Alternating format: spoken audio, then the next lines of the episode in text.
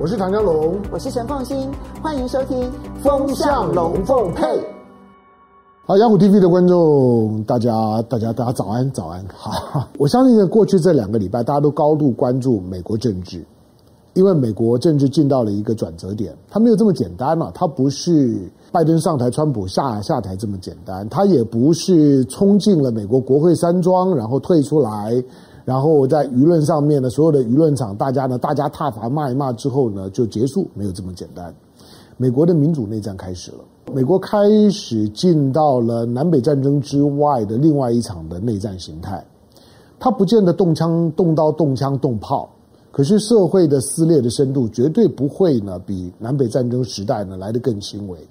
南北战争时代基本上面是一种的经济经济发展走向的利益之争，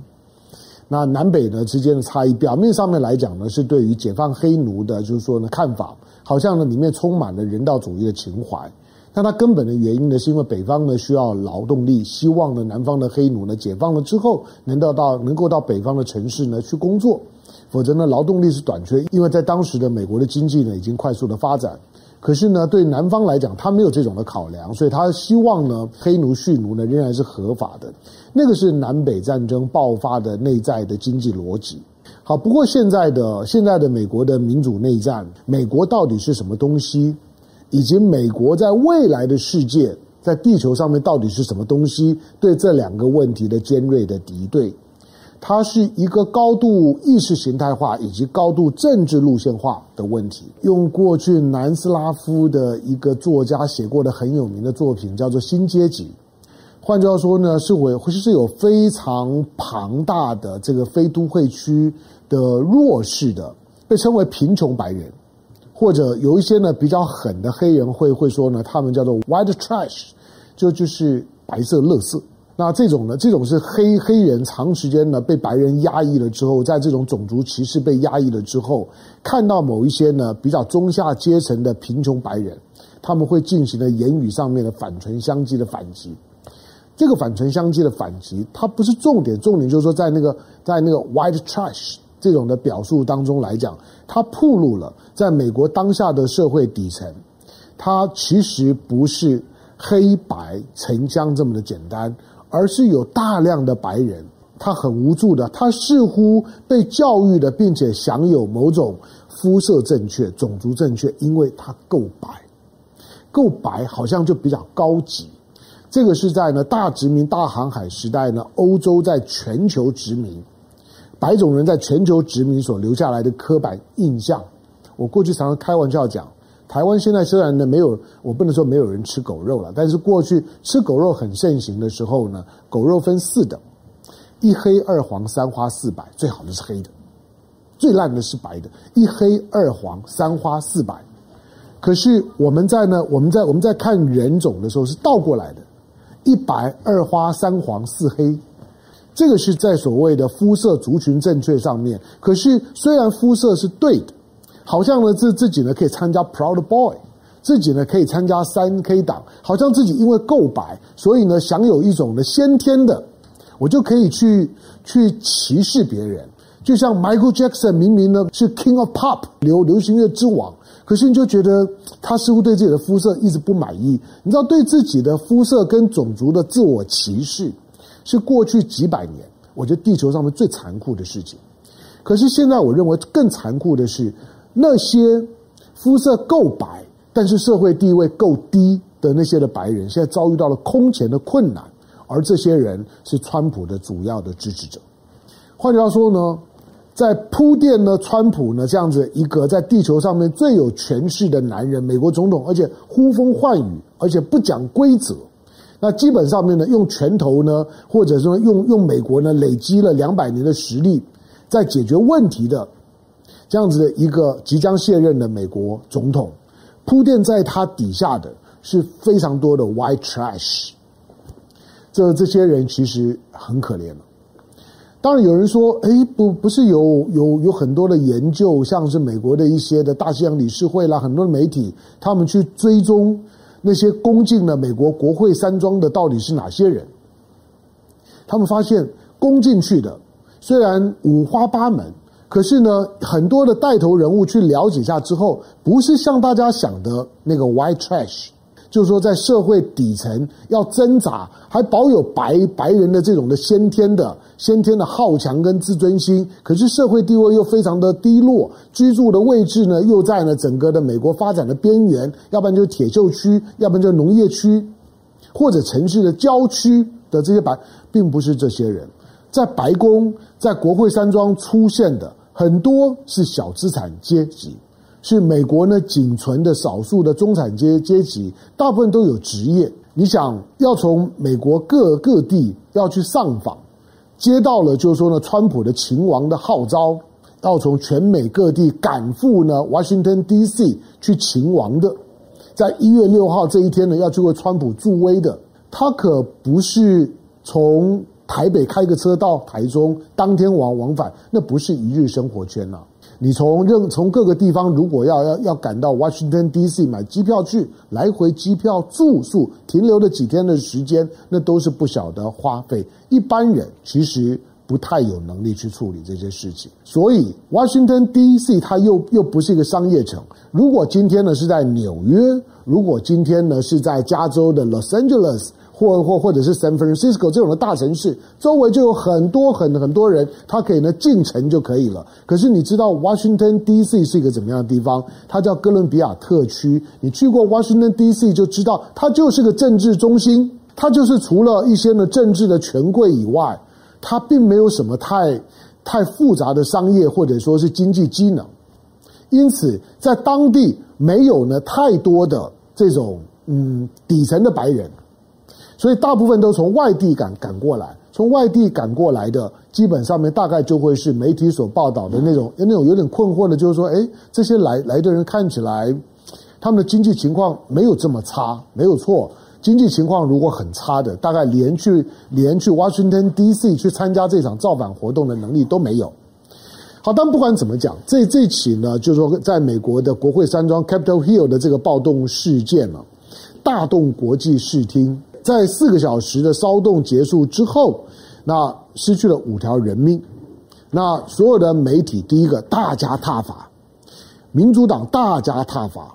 接下去共和党基本上面也没有办法沉默，许多的建制派的共和党也开始切割。这个切割呢，给川普就很大的压力了。川普呢，经过一段时间犹豫之之后，他也他也没有办法去谴责这些人，因为这些人是听了他的召唤。从白宫开开始呢，往国会山庄最重要的那个宾夕法尼亚大道，跨过宾夕法尼亚大道，集体的往国会山庄推进，那个是川普的召唤。所以他也他也当大家说呢，这些人是 mop，是 rioter，是暴民的时候呢。川普呢，对于呢，这自己作为呢一个一个煽动暴民，今天呢被指控呢煽动呢所谓的所谓的社会的暴乱，甚至于呢指控呢川普犯了所谓的 treason 叛乱罪，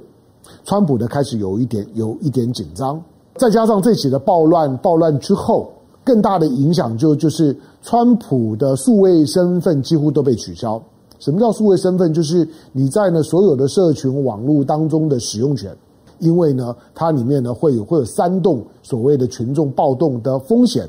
那再加上呢，它的讯息本身经常呢都没有提供的消息来源，那受到呢这些呢社群网络呢非常非常大的这样一个质疑，社群网络也承受很大的压力，所以要不然呢就是贴黄标，警告大大家就是说呢，川普所提供的讯息没有证据。但是后来呢，干脆在这个呢一月六号的暴动之后，不管是 Facebook 也好，不管是不管是 Twitter 也好，不管是 Instagram 也好，或者是呢，或者是像 Snapchat 也好，这些一个一个都把呢川普的身份呢都取消了，他一下子失失去了他在网络上面活动所需要的数位身份。好，川普大概知道呢，问题大了。不过，真正会让会让川普呢，川普紧张的是，当这些事件发生了之后呢，民主党很快的呢，发动了发发动了对川普四年任期的第二次的弹劾案。弹劾案呢，也很快的，两个多小时的时间，在众议院里面呢就通过了。第一次的弹劾案拖好久啊，换句话说，第一次呢以通俄门呢为主题对川普所发动的弹劾没有这么容易啊。虽然有高度的政治敏感性，但是证据力不够，所以呢，不管是共和党、民民主党，对于呢弹劾川普这件事情杂音很多，所以拖了比较久。但是最后的结果，众议院过了，参议院就是过不了。可是这一次，虽然众议院也不见得能过，因为要到十九号才知道。可是参议院不见得能过了。不过众议院呢过得很快，而且里面还有十个共和党的众议员跑票。这个呢表让川普会觉得说，嗯，风向变了，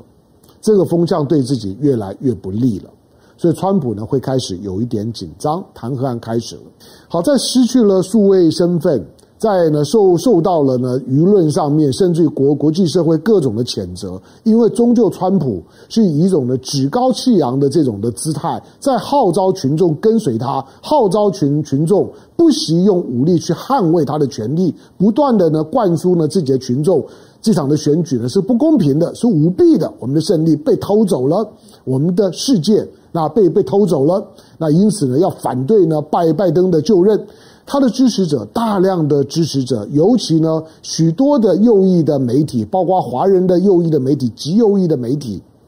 从十一月三号投完票之后到现在为止都没有改口，都一再的强调，川普是胜利者，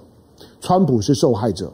一月二二十号就职的继续当美国总统的是川普，不断的去告诉自己的支持者跟选民，你想那个是有多大的煽动力量？好，可是大家看到了在，在上个上个星期，就是前几天的时间，星期四的时候，川普发出了一个视频，在星期五的风向龙凤配里面，我们有谈到一点点，但是你自己把那个视频看一看，他不是用任何一个社群网络社群账号，他是循着白宫的正式的发言体系录好了之后交给媒体呢发布的。川普呢在那段的视频里面，内容呢简单讲就是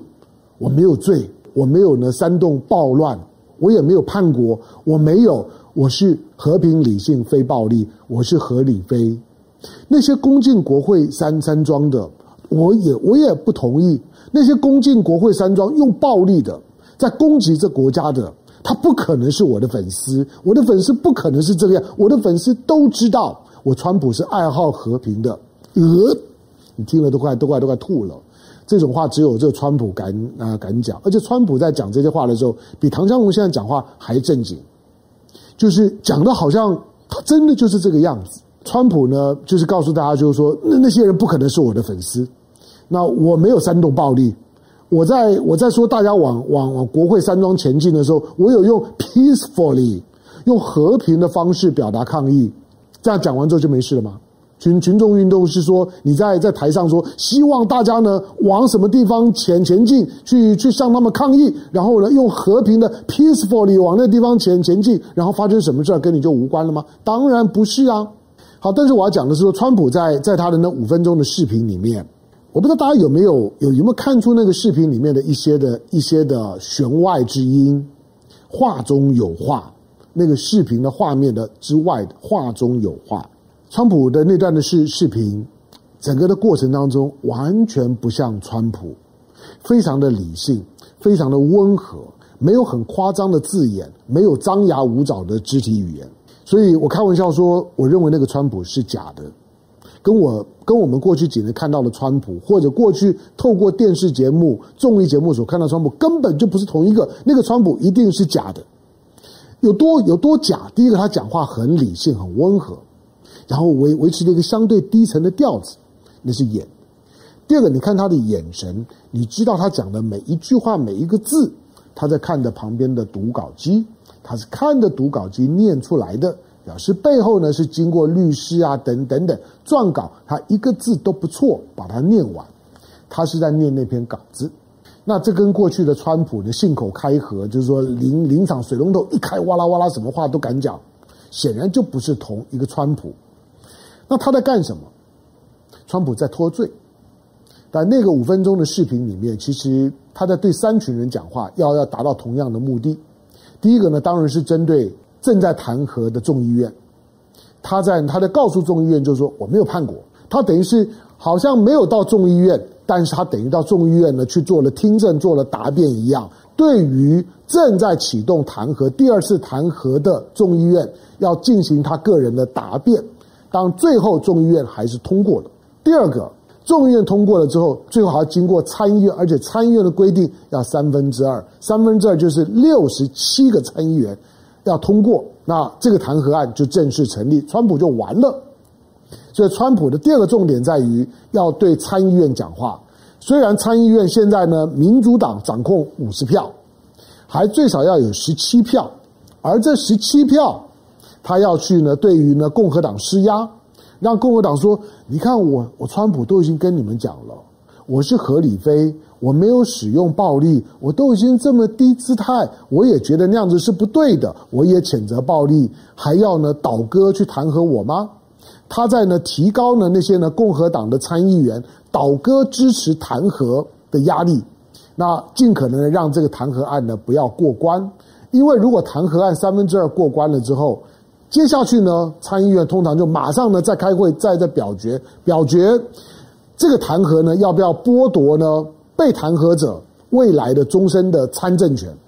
所以呢，川普一旦被弹劾通过了之后，他的参政权可能就会剥夺。这是为什么大家说弹劾案一旦通过，川普可能就没有办法再参加未来的选举，包括二零二四年的总统大选，他想选都不行。如果连想选都不行，他的政治能量就会瞬间被抽干，他的政治生命就结束。川普不希望这种的事情发生，所以他在他也在对对众议院在说明，对参议院在施压。可是最重要的是。他那段五分钟的视频是要透过所有的媒体的放送，他不是在网络平台上面，他不是用 Twitter，他不是用 Facebook，他不是用 Instagram，他透过媒体，透过白宫正式的新闻发布的管道，对所有媒体的发布，就是要向全美国的民众去撒娇，去争取呢他们的支持。为什么？我猜想川普有意识到。他不到一个礼拜，他就要要卸任了。我认为他卸任之后，他第一个怕坐牢，第二个怕破产。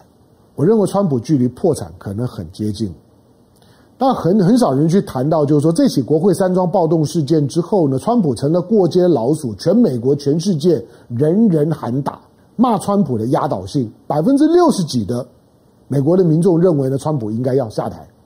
那这个比例就就是告诉你，不只是民主党，有许多的共和党都受不了他了。那它会造成造成什么影响？除了就是说呢，共和党的形象被搞得很臭，建制派很痛苦之外，对川普会有的影响，不只是会不会被弹劾的问题。反正他他一月二十号就下台了。可是川普是个生意人，你认为这件事情对于川普的生意有没有很大的影影响？你知道川普的生意是什么？川普是做服务业的。川普主要的生意，他的现金流呢，主要是赌场、高尔夫球场。赌场跟高尔夫球场，川普的个性的习惯，所有他们家的物业都打上 Trump。当川普是一个 good name 的时候，OK，觉得川普是一个正向的字眼，大家去川普的川普的赌场消费、饭店消消费，去他的高尔夫打球的时候，会觉得有一种 honor。一方面跟总统攀个关系，我买你的会员证，就像他在那佛罗里达的海湖庄园一样，有许多的有钱人变相的，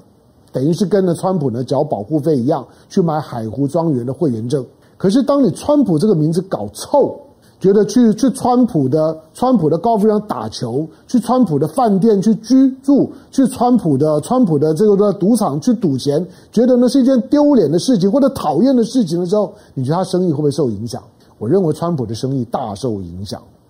甚至于美国虽然我没有看到呢，他们提供实际的数字，但是也有美国的媒体报道说，自从国会山庄暴动之后，以川普为名的各地的川普大楼物业的价格瞬间下降。换句话说，大家都觉得住在以川普为名的大楼里面觉得很讨厌，觉得很丢脸，这对川普伤害很大。第二个就是说，每个人都都知道，川普卸任之后。就算他特赦他自己，他也没有办法解决一个问题，就是各州，尤其是纽纽约州，对川普逃税这件事情的追税的动作，很可能会要了川普的命。税在美国是很严肃的事情，作为生意人，如果逃税，逃税在那在美国是重大的道德瑕疵，是重罪。所以，川普已经很困扰于，其实纽约州。这些的税捐单位已经摆出来，就是你川普就就就逃税，你川普怎么可能连续十几年的时间，每个月、每年呢缴缴的缴的这个联联邦税不到七百五十块美金，比绝大部分的这些呢做小生意的、当老师的等等、当护士的都比川普缴的多多多得多？你川普怎么可以这样？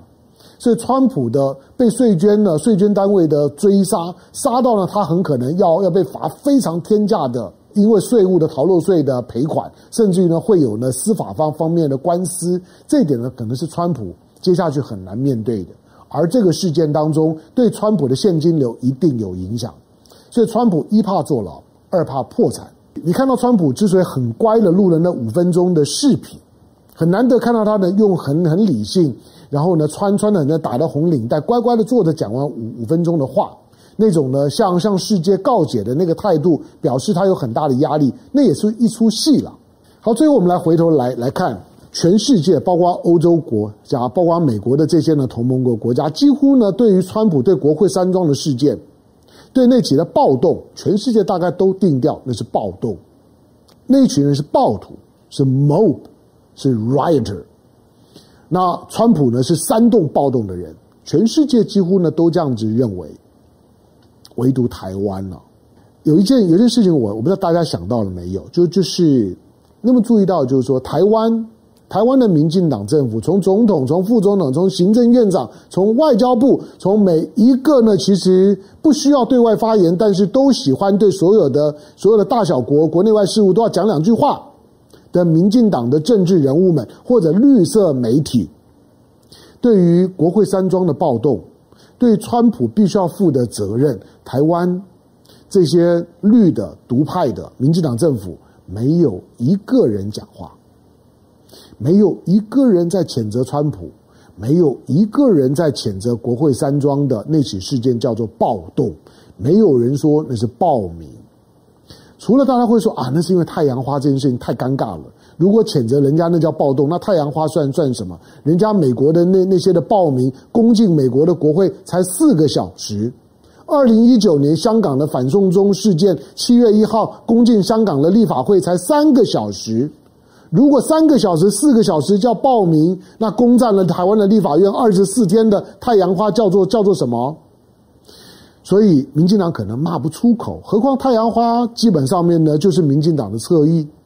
那台湾的台湾的 Proud Boy 的带头的，像林飞凡，现在都已经是民进党的副秘书长，他如何去谴责自己的党员？他当然没有话讲。好，可是没有话讲，出现另外一个意象，就是碰到有一个很白目的前卫生署署长杨志良，你会觉得大家话很多？你有没有觉得台湾的政治人物突然变得像乡民一样？你知道乡民大概每每天上网就做一件事情，就是看一下现在的现在的热门话题的排行榜，然后挑热门，从热门话题里面呢挑自己要看的东西。那只要热门的就点点进去，有意见的呢就赶快呢撒撒撒尿呢留留两句话，然后呢就走了。那种是乡民反应。台湾的政治人物，台湾当下的政府，从总统、从行政院长、从县市长。对于杨志良有关于桃园某医院的医生在做呢，这个就新冠病毒的病人的治疗过程当中染疫，染疫了之后身体出现些微的症状，但是第一天、第二天还在到处跑这件事情，杨志良呢在媒体上面讲了一句话说呢，如果是他，他就开除。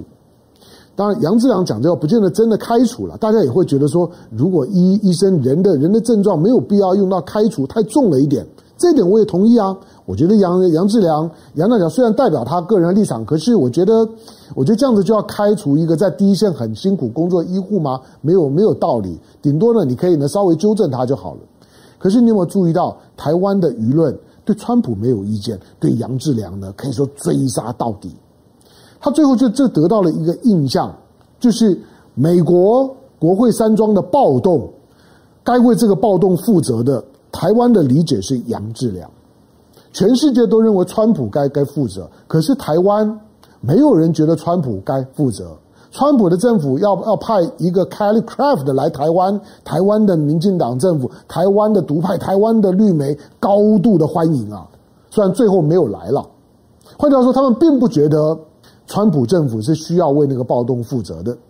可是。在攻击杨志良。杨志良其实讲那番话，他的重点也只有两个：第一个，中央疫情指挥指挥中心防疫的体系不可以有双重标准，不可以对机师跟对医师双重标准，对机师几乎呢把他的隐私呢都曝光，长荣把他 fire，可是对医师没有，这个双重标准是不对的。杨志良讲的第二件事情就是说，对防疫这件事情不应该走温情主义。